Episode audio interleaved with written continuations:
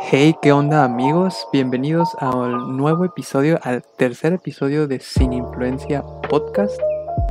Bienvenidos a todos los que nos están escuchando otra semana más. El día de hoy es, es algo especial, es un poco diferente porque ustedes no lo saben, pero estamos grabando a las 5 de la mañana. No, no es cierto. Ah, estamos grabando más, más temprano de lo normal. Pero eh, aquí estamos dándole. ¿Cómo estás, Jaime? Ya el episodio, el episodio número 3. ¿Cómo estás, vato? Episodio número 3. Si le digo yo. Tres. Episodio número 3. Exacto. Y como quien dice la frase, el que graba, el que madruga grabando podcast. ¿Cómo? Dios lo ayuda. Dios la ayuda, exacto. Es una Así frase es. que pensamos el día de ayer. Mm, Fue una inspiración divina, ¿no? Yo digo. Las noticias de la semana. Cristian Nodal borró fotos con Belinda y posteriormente las volvió a subir. Hay quien me dice que estaba haciendo berrinche, vato. Sí, no, no sabemos lo que pasó esta semana. La verdad estuvo muy loco. De repente un día ya no habían fotos y al día siguiente ya habían fotos otra vez. Entonces no queda de otra más que seguir viendo Ventaneando para ver cuál es la continuación de esta historia que hasta ahorita pues pues sigue siendo feliz, ¿no? Sí, estamos muy interesantes. Aquí podemos ser, este, los podemos motivar como informar de lo que sucede en la semana. Sí, y aparte como Nodal es, es de nuestra edad, ese vato es una inspiración, es, es un ejemplo a seguir para nosotros. Y es nuestra inspiración, es todo uno que yo. Yo sí soy fan de Cristian Nodal. Pero también soy fan, vato, de ver, de ver cómo el Barça perdió 8-2.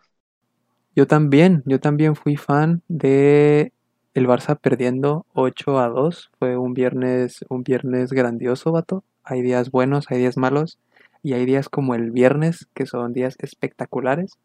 Desafortunadamente el sábado, un día después, pues terminarían eliminando al, al City, ¿no? Eh, eso sí me puso triste, pero pues sigue habiendo fútbol, sigue habiendo fútbol todos los días y eso, eso nos mantiene vivos. Y pues el día de hoy vamos a estar hablando de algo un poco de liderazgo tóxico, cómo no ser un, un liderazgo tóxico, las opiniones o algunas de las ideas que tenemos acerca de este tema. Entonces, Jaime, ¿por qué no te parece si, qué te parece entonces, Vato, si comenzamos o, o nos das una pequeña introducción, una pequeña definición de, de nosotros lo que creemos o vemos que es este, pues liderazgo tóxico?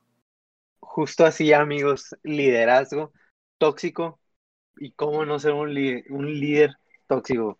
Esta palabra la hemos escuchado en muchos aspectos y ámbitos, pero también creemos que la podemos aplicar en, en el liderazgo. Hay liderazgo que se usa siempre, siempre para destruir Entonces, o- lo que habíamos estado viendo Oh. a, a las anteriores era lo que Espera. se refería a las dinamitas de los Perdón, perdón. Eh, Escucharon a mi profe, vato.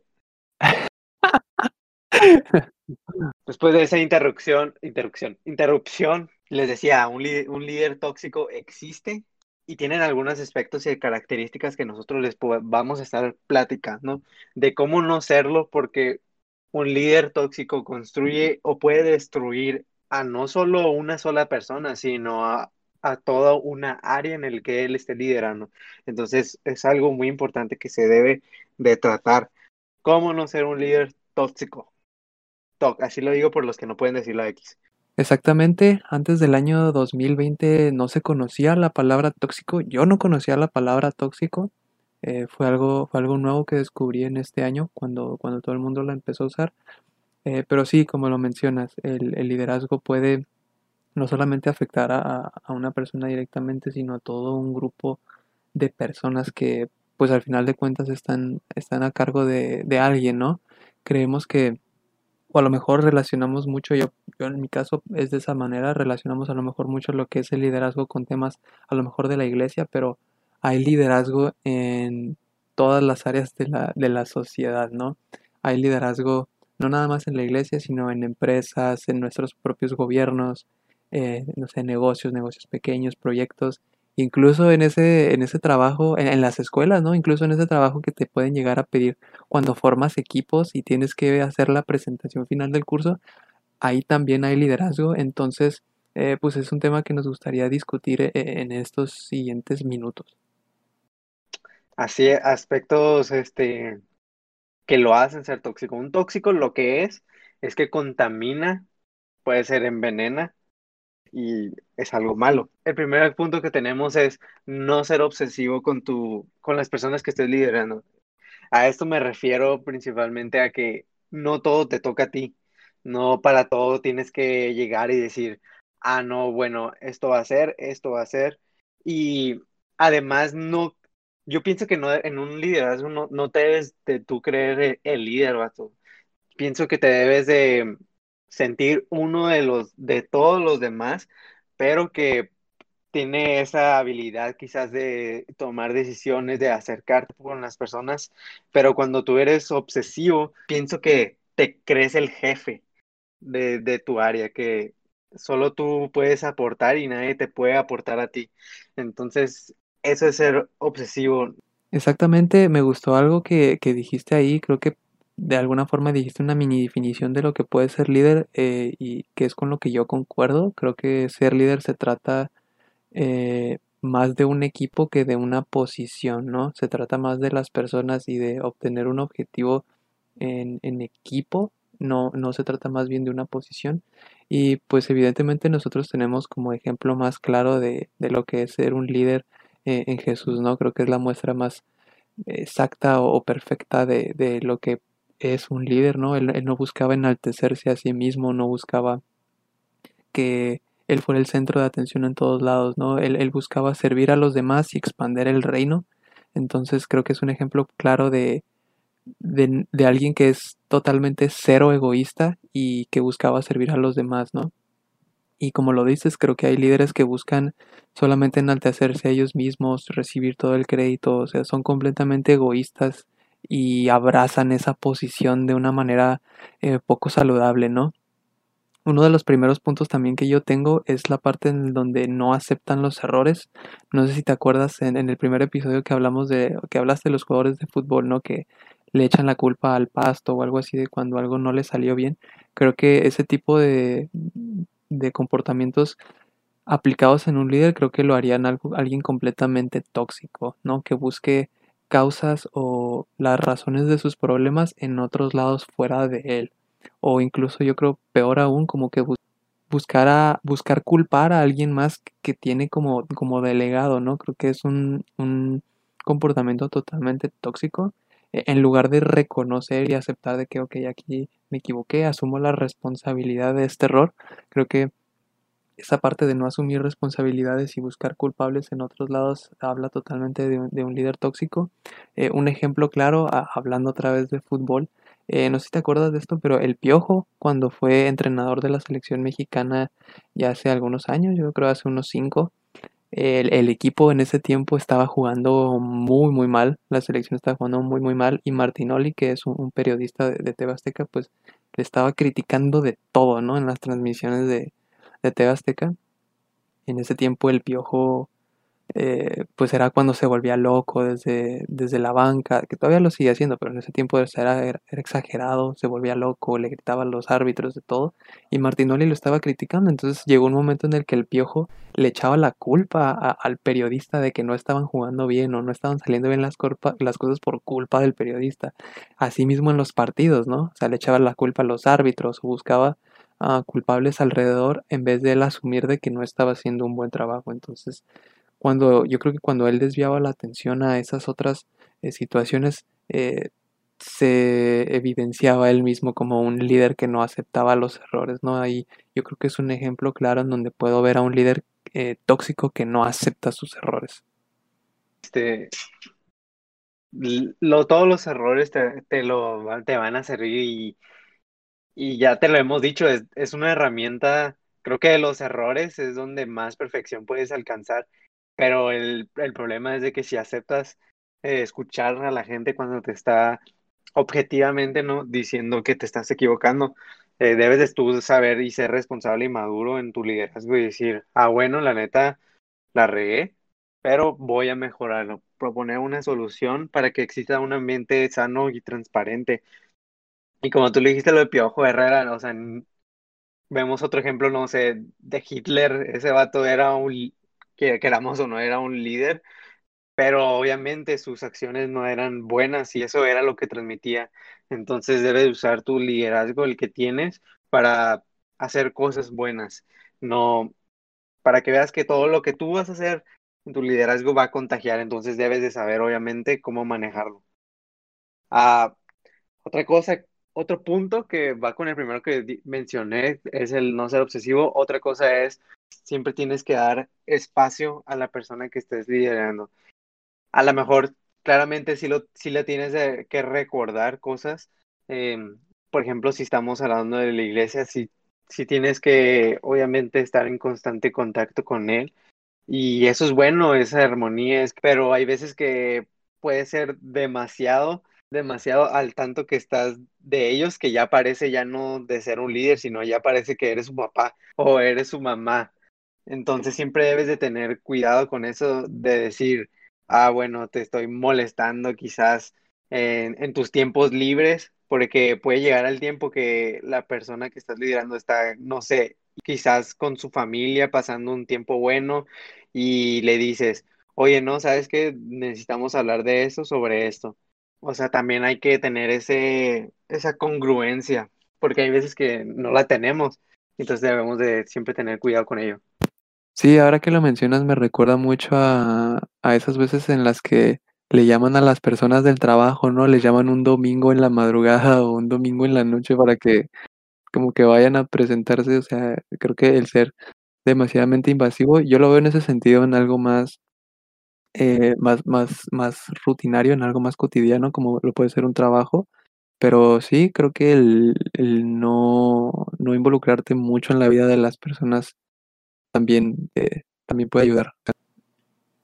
Otro punto que también creo que puedo eh, agregar a esto, Vato, a lo mejor no es en base a algo a una experiencia que me haya sucedido a mí directamente, sino más bien a cosas que he escuchado y a lo mejor se va a poder escuchar un poco intenso, un poco fuerte, pero creo que otro aspecto de un líder tóxico es que puede llegar a ser corrupto, es decir, se presta acciones que son moralmente incorrectas. O sea, lo mencionamos ahorita, liderazgo no es nada más en el contexto en el que lo podemos llegar a conocer en este momento, sino hay liderazgo en todo tipo de, niveles y en todo tipo de círculos eh, en el gobierno, en las empresas. Entonces, eh, hay que tener muy claro eso y también hay que tener claro que la corrupción no necesariamente se, tiene que tratar de dinero o se tiene que tratar de, eh, de fraudes o de cosas así. O sea, creo que el, ser corrupto, como te lo acabo de decir, o sea, creo que cuando te prestas a, a, situaciones o acciones que son moralmente incorrectas, ahí sí estás eh, perjudicando de alguna manera a, la, a, una persona o a varias, ¿no? No es como robarles, porque eso es un daño como que material y directo, pero por ejemplo el ser eh, corrupto en otros sentidos como el que voy a mencionar ahorita, creo que de alguna forma también daña a las personas, ¿no? La Biblia dice en segunda de Timoteo que el atleta no recibe la corona de vencedor si no compite según el reglamento. Entonces ya está escrito que que, o sea, es algo incorrecto, ¿no? El buscar atajos o el buscar eh, esas, esos escapes para tú poder salirte con la tuya o para no trabajar más o para, eh, pues sí, básicamente lograr un objetivo, pero pues sin trabajar, eh, pues está mal visto, o sea, está mal, está mal hecho, ¿no? Ah, al ejemplo que yo me refería era que, te digo, nunca, no, no me ha pasado personalmente en base a experiencias, pero lo he escuchado. y hay algo que creo que se conoce como corrupción estudiantil, ¿no? Y esto lo escuchaba, por ejemplo, cuando hablaba, cuando ah, sucede este tema de las tesis, ¿no? Las tesis en las universidades, eh, los profesores que son asesores de este tipo de trabajos o proyectos finales. hay muchos asesores, hay muchos profesores que se prestan a no, a no estar detrás del alumno, no sé si me explique, se prestan a ¿sabes qué? Pues esta semana no me traigas avances o esta semana o con lo que tienes así está bien. Hacemos como que te firmo que te di de tutoría o te firmo que ah, tuvimos reunión, pero en realidad nomás te dije que estaba bien, ¿no? Ah, o sea, ese, ese tipo de, creo que ese tipo como de corrupción estudiantil también puede ser un, llegar a ser un aspecto negativo, que en este caso es de un profesor que igual, o sea, de igual forma creo que los maestros son líderes dentro de su área y el hecho de que se preste ese tipo de situaciones afectan al alumno, ¿no? Eh, a lo mejor lo pueden hacer más, más flojo o simplemente se presta a no realizar bien su trabajo. Eh, entonces creo que ese es otro aspecto que yo puedo e- encontrar en, este- en, en- en los líderes, el hecho de que se presten a, situaciones o aspectos que son moralmente incorrectos, eh, es algo que yo también eh, agregaría a, esta parte, ¿no? El, el ser corrupto. Y, y como te digo, o sea, está escrito, está escrito en la Biblia. Eh, no, no, no se recibe corona si no se compite según el reglamento, ¿no? En este caso está aplicado a un atleta, pero eh, pues esto aplica para todas las áreas de la vida, ¿no? No dice específicamente eh, los, la corrupción estudiantil, pero se da a entender y se interpreta y se aplica a este tipo de situaciones. Entonces yo eh, considero ese como otro aspecto negativo. Totalmente, yo también pienso, yo siempre, yo pienso que cuando estás liderando estás sembrando además en la gente, estás sembrando en tu espacio de trabajo, en tu escuela y en tu futuro. Y sí, quizás llegues más rápido, pero realmente lo estás haciendo bien. Y quieras o no, son aptitudes que se van practicando, se van desarrollando. Entonces, si tú desarrollas algo que es negativo y está mal y lo sabes, en algún futuro te va, todo se sabe hasta al final de cuentas lo que haces. Y, si- y en un liderazgo, entonces imagínate a cuántas personas puedes destruir. Entonces la honestidad siempre debe estar por, por enfrente. Y ya, este, te- el último punto de cómo no ser tóxico es siempre opinar de más. No, no te corresponde realmente opinar de más sobre las personas que están a tu alrededor. No te toca, no te toca, si esa persona te está contando un problema, no es necesario que le, le contestes porque se puede la persona sentir, ah, ¿cómo se dice?, condenada o la persona se puede sentir de alguna manera, pues no, no, incomodidad, se siente un ambiente tóxico, literal. Siento que eso le da definición a la palabra. Entonces siempre debes de tener cuidado con no opinar de más. No te toca, lo que te toca es escuchar, lo que te toca es ah, ver lo mejor para ambos lados del... Sí, creo que también, creo que un error que se puede cometer es que sean demasiado sentimentalistas, hablando de los líderes, claro, ¿no? Eh, Sí. es decir, que te afecte o que pongas las emociones por encima de, de las responsabilidades que tienes que hacer, o que a lo mejor si alguna de las personas te habló mal, o que, que te afecte, ¿no? Que te sientas mal. Creo que el no ser sentimentalista, el ser sentimentalista más bien, creo que es otro aspecto que se tiene que, que, que revisar, porque como lo hemos escuchado, creo que debes, un líder creo que tiene que ser inofendible y entender que pues van a existir situaciones así, pero que hay, hay una meta mucho más grande por encima de lo que te pueda decir alguna persona, ¿no? Si te llegan a ofender o a lo mejor decir algo fuera de lugar. ¿Y qué te parece si ya después de hablar de pura negatividad, de hablar de pura, de puras cosas, este, eh, que, ajá, que pueden caracterizar a un líder tóxico, eh, ¿qué te parece si mencionamos algunos aspectos eh, positivos, algunos aspectos positivos que, que pueden hacer un líder no tóxico o algunos aspectos que de alguna forma creo que pueden combatir esa, esa peculiaridad? Si quieres, este, pues empiezo yo. Yo creo que uno de los primeros puntos eh, es que el no conformarse con nada. Creo que un líder que busca la excelencia, más no la perfección, es un líder que está luchando en contra de, del ser tóxico, porque eh, creo que siempre hemos, somos llamados a, a buscar lo mejor. Y sí, como, como lo decimos, no se puede ser, no se puede ser perfecto, pero creo que el buscar la excelencia en todo momento habla de un carácter correcto. Y creo que otra característica que podemos añadir a este punto es el ser apasionado. Creo que el, el ser apasionado por lo que se está haciendo, por ejemplo, un líder que es apasionado por eh, el contexto en el que está involucrado, por la, por, por lo que está haciendo, creo que de alguna forma también ayuda a buscar esa excelencia, ¿no? Creo que cuando eres apasionado por algo, creo que hasta por inercia natural, ¿no? Este, siempre intentas ser excelente y hacer eso que te gusta de la mejor manera, entonces creo que es, es otro aspecto positivo, creo que el hecho de, de que te guste y que disfrutes lo que estás haciendo y que realmente es- te- pues, sientas una pasión por eso, va a ayudar definitivamente a, a que no te conformes y, y a que busques la, la excelencia en, en, en todo momento. No, yo creo que es, eso es uno de los primeros aspectos positivos que yo puedo dar en, en esta parte.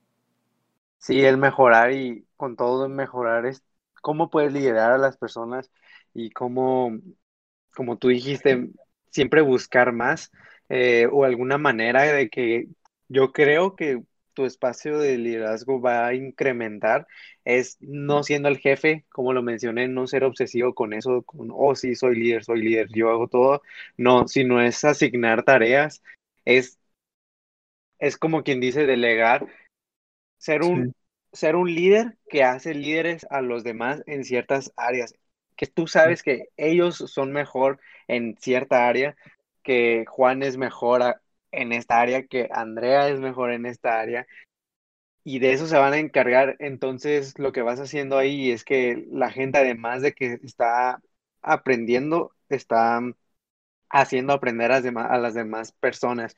Y ese espacio yo pienso que es totalmente sano. Esta, esta frase va, esto, este método de liderazgo en donde es líder a líder, la saqué de un libro, vato. De esas ajá. únicas veces que he leído en mi, en mi libro, en mi vida, la saqué de ahí. Posteriormente les digo cuál libro es, porque no me acuerdo. La verdad no lo acabé. Leí como las primeras cinco páginas, pero yo creo que con eso fue suficiente. Entonces es líder a líder la relación y no al jefe a trabajador. Eso no es sano. Lo sano es líder a líder. Bueno, y por último, otro, otro aspecto positivo que también creo que puede combatir la toxicidad es básicamente el servir, vato, servir y, y estar a la disposición de los demás. Como dijimos, como dijiste ahorita tú, no ser muy invasivo con las personas, pero sí tener una disposición con ellas de cierta, porque también como lo mencionamos, pues Jesús es la expresión máxima de un líder perfecto, ¿no? Es, es el ejemplo, eh, pues humano más perfecto que existe, entonces creo que de ahí es necesario como que buscar aspectos y creo que el servir y estar a la disposición de las demás es, es algo que Jesús siempre hizo. Eh, leemos historias en donde iba a, un pueblo o a, un lugar a sanar enfermos y no se quedaba ahí, inmediatamente eh, se, se iba y, y buscaba e- el siguiente lugar, ¿no? Buscaba el siguiente eh, lugar en donde pudiera llegar a seguir sanando más enfermos y a seguir compartiendo del reino, no se quedaba estancado en un solo lugar. Ah, en Marcos 10 dice que eh, ni aún el Hijo del Hombre vino a que lo sirvieran, sino vino a servir. Entonces, eh, el, el servir como líder creo que también es algo sumamente importante. Eh, otra de las cosas también que podemos ver, por ejemplo, en Mateo 22, es el, el famoso versículo de ama a, a Dios con todo tu corazón, con todo tu ser y con toda tu mente. Y luego posteriormente dice, ama a tu prójimo como a ti mismo. Pero si te fijas, vato, primero dice, ama a Dios con todo tu corazón y luego ya después ama a tu prójimo como a ti mismo. No al revés. Creo que esto no funciona al revés. No amar a tu prójimo y luego amar a Dios, porque creo que cuando Sí. tú entiendes el amor de Dios y, y- y realmente le amas, creo que a partir de ahí ese, ese amor lo puedes esparcir hacia los demás. No al revés. No puedes amar a alguien si, de, de- de manera verdadera, ¿no? O sea, genuinamente no puedes amar a alguien si no amas primero a Dios. Entonces, el amar a tu, a, a- a las demás personas, el, el amar a tu prójimo, es, es una forma más e es una forma en la que se facilitará el servirles y estar a su disposición, amándolos sabiendo por quién Dios sabe que son, porque para Dios todos somos importantes, ¿no? Lo vemos en en Lucas 9, vato, la la famosa historia en donde le preguntan los discípulos que para ellos para él, ¿quién es el más importante o quién de ellos iba a ser el más importante? Y y Jesús toma al niño, ¿no? Y y le dice que el que lo el que El que recibe en mi nombre a este niño, lo recibe lo recibe a él, ¿no? Lo recibe a Jesús. Y luego dice que el que es más insignificante entre todos ustedes es el más importante. Entonces, cuando nosotros vemos con malos ojos a los demás o vemos como menos, eh, creo que se está cometiendo un error. Para Dios todos somos igual de importantes. Ah, una otra cosa o una cosa diferente sean las son las posiciones que puedan haber en este mundo, pero para Dios todos somos igual de importantes. Entonces, am, entender que para Él todos somos igual de valiosos, va va a ayudarnos a a tener un amor más más genuino por ellos, ¿no? Sí, yo creo que como tú dijiste, eh, todos son importantes, pero un líder lo que tiene que hacer entonces es que un líder debe también de tener visión sobre las personas, de decir, bueno, a lo mejor batallas en esta área, pero tú debes de trabajar para, para literalmente escanearlo y decir, ah, e, este chavo tiene estas habilidades, bueno, vamos a ponerlos a trabajar sobre estas habilidades a estas personas. No, nunca decir, bueno, no me sirves, no te voy a poner a nada, voy a poner mejor a Juanito a hacer toda esta área porque sabemos que es más inteligente que él, él, él, pero no, realmente es que cada quien tiene sus propias actividades y es bueno en cada, eh, en, su, en diferente contexto. Entonces, un líder debe tener la visión sobre las personas. Eh, pero hay algo aquí. Una cosa es que tu líder tenga visión y te em, impulse a la persona que estás está liderando, pero ¿qué sucede a nosotros que nos están liderando cuando un líder tiene la visión sobre nosotros?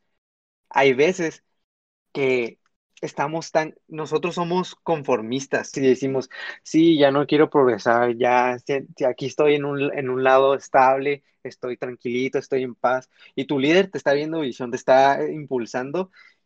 Yo pienso que si no, el conformismo opaca ese impulso que pueda tener nuestro líder nosotros tenemos que siempre estar abiertos a siempre ir por más, siempre ir por más. Como tú dijiste, después del 1 del 1 al 10 sigue el 10 al 20 y sucesivamente. Entonces, nunca estar conformes, tenemos que ser objetivos. Quizás nuestro líder nos está nos menciona que debemos de mejorar en este aspecto y somos ofendibles en vez de inofendibles y eso nos puede provocar que no escuchemos, no aceptemos errores, como como tú dijiste, lo que sucede en un líder que no acepta errores puede suceder en nosotros que estamos siendo liderados. Aplica lo mismo, porque si ya estás en un ambiente sano que sabes de que la relación es de líder a líder, te está enseñando a hacer, a liderar ciertas áreas, te está compartiendo ah, aspectos y aspectos y características que él tiene, entonces nosotros también debemos de aprender todo lo que nos lo que es difícil que es aceptar errores y ser inofendibles para que no seamos conformistas y seamos impulsados a otro nivel. Así es, eh, creo que una cosa es que realmente haya un, liderazgo tóxico y, otra, y, otra, cosa es que nuestra conveniencia nos diga que es tóxico, ¿no? Como lo dices, a lo mejor nos pueden estar impulsando, pero en nuestros ojos nos están sacando de nuestra zona de confort o de esa posición que nosotros nos sentimos cómodos o a gusto y ya lo consideramos como que, ay, caray, creo que es tóxico. No, creo que hay que ser, ajá, me está atacando. No, creo que es, es, esa parte, ¿no? Como tú mencionas de, de ser completamente inofendibles, tanto ellos como nosotros que estamos siendo liderados. y creo que eso ha sido todo por el, por el episodio de hoy, Jaime. Hemos, eh, la, la, gente no lo sabe, pero tuvimos un montón de problemas técnicos el día de hoy. Eh, montonales de problemas técnicos el día de hoy, pero con la magia de la edición, pues ellos ni se van a enterar, ¿no? No, exacto, no se van a enterar de los secretos del próximo podcast que, va, que se va a venir. Qué bueno. Así es. Eh, última, ya por último, nomás nos gustaría como que, pues, invitarlos a que nos sigan en, nuestra, en nuestro Instagram, eh, ahí es donde publicamos, de repente ahí publicamos alguna que otra frasecilla o publicamos las promos de los episodios, entonces eh, los animamos a que nos sigan ahí, a, que lo compartan y pues que nos escuchen en las diferentes plataformas. Eh, estamos ahí mismo en Instagram, en IGTV, estamos en YouTube, Spotify, Apple y la verdad es que Google Podcast me ha estado decepcionando, vato. Eh, el episodio 3, el de. No, el episodio 2 más bien. El de Hazlo, nunca salió en Google y ellos ya no son confiables. Entonces, nos quedamos con esos cuatro, pero pues si alguien se anima a buscarlo en Google Podcast, pues ahí también está, ¿no? Quizás salga para enero 2021 como la vacuna contra el COVID. Así. Para que sale, sale. Así es. Y, pues bueno, muchas gracias. Eh, esto ha sido todo por hoy. Hasta luego. Hasta luego, amigos.